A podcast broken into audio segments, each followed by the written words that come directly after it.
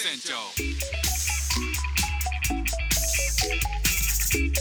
That's Singapore normal.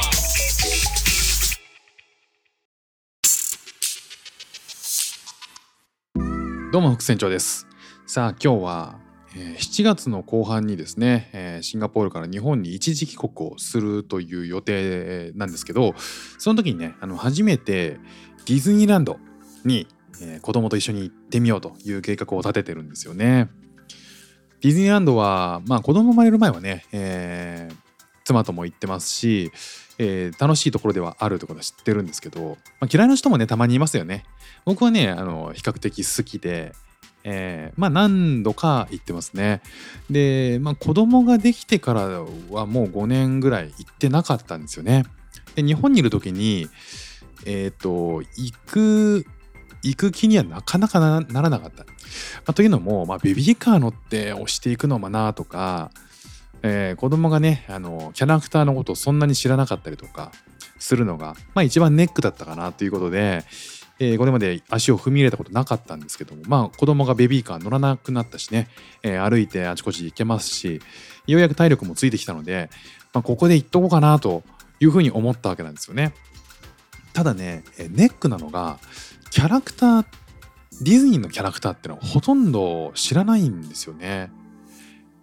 4歳と3歳の、えー息子の年齢で考えると、まあ、知っててもおかしくはない、まあ、特に女の子だったら「アナ雪」とか「アナと雪の女王」とか、えー結構好きなキャラクター人気のキャラクターってなってますよね。ただねうち男子なんでね、えーその辺はもうスルーで来てるんですよ。えーノールックでここまで4歳3歳来てるんで、えー彼らがね知ってるものってね、えーとミッキーマウスでさえ正直そんなに知らないっていうかねキャラクター自体は見たことあると思うんですけどあの息子の T シャツに、えーとミッキーマウスが描いた T シャツは持ってるんですよ。でそれが2歳と3歳ぐらいの時にいとこからもらったお揃いのディズニーランドのお土産でもらった T シャツあるんですけどそれ着てました。ただね、えーそれが何のことかよく分かってないと。であのミッキーマウスの T シャツもありますし、えースヌーピーが描いた T シャツもあるんですよね。でどっかで、えーその2つがごちゃごちゃになって今ではどっちもスミッキーって言ってるんですよね。スミッキーの T シャツ着たいとか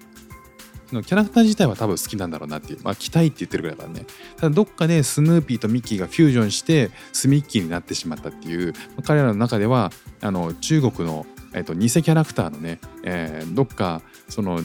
そんなキャラクターありませんけどスミッキースミッキーって新しくキャラを登場させちゃったみたいな、まあ、そんな感じで息子が勝手に想像しちゃってるキャラクターは、まあ、ディズニーランドはいませんからねそんなキャラクタースミッキーがね。っていうことでねこう何一つとしてディズニーのキャラクター知らなかったんですよ。でまあそんなんで楽しめるのかなと。じゃ何を知ってるかっていうとパウ・パトロールっていう全く違うアニメのね、えキャラクターとかえっとサメのサメのキャラクターとかえっとネットフリックスとかだとなんか知ってたりはするんですけどあとはねこっちのあのシンガポールのクラスメートの中で流行ってるのはトランスフォーマーとかえっとマーベル系ですかね。えっとアレンジャーズ。スパイダーマンも知ってるかな。でその辺ねやっぱりなんかこっちの方はそういうのが人気なんですよね。でまあディズニーはまああんま知らないということでこれまでネットフリックスとアマゾンプライムは月額で契約してて子供と一緒にようやくあの長めの映画が見れるようになってきたのでそれをたまに見てたんですよ。でなんですけどディズニー映画っていうのはどうしてもディズニープラスに入らないと見れないじゃないですか。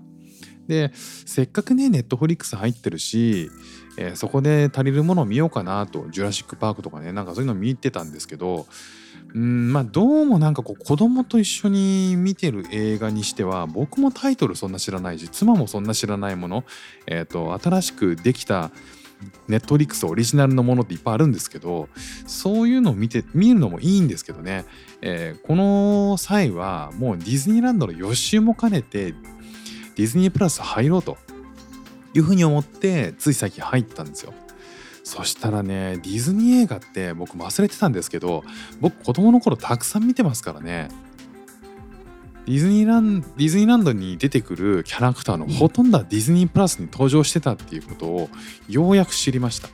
あとはね、えーと、マーベル系も見れますね。スパイダーマンとかあとカーズとかもあるのかな。あとは、まあ、カーズはマーベルじゃないですけどね。ピクサーか。そうそうだからマーベルピクサーディズニーこの3つでも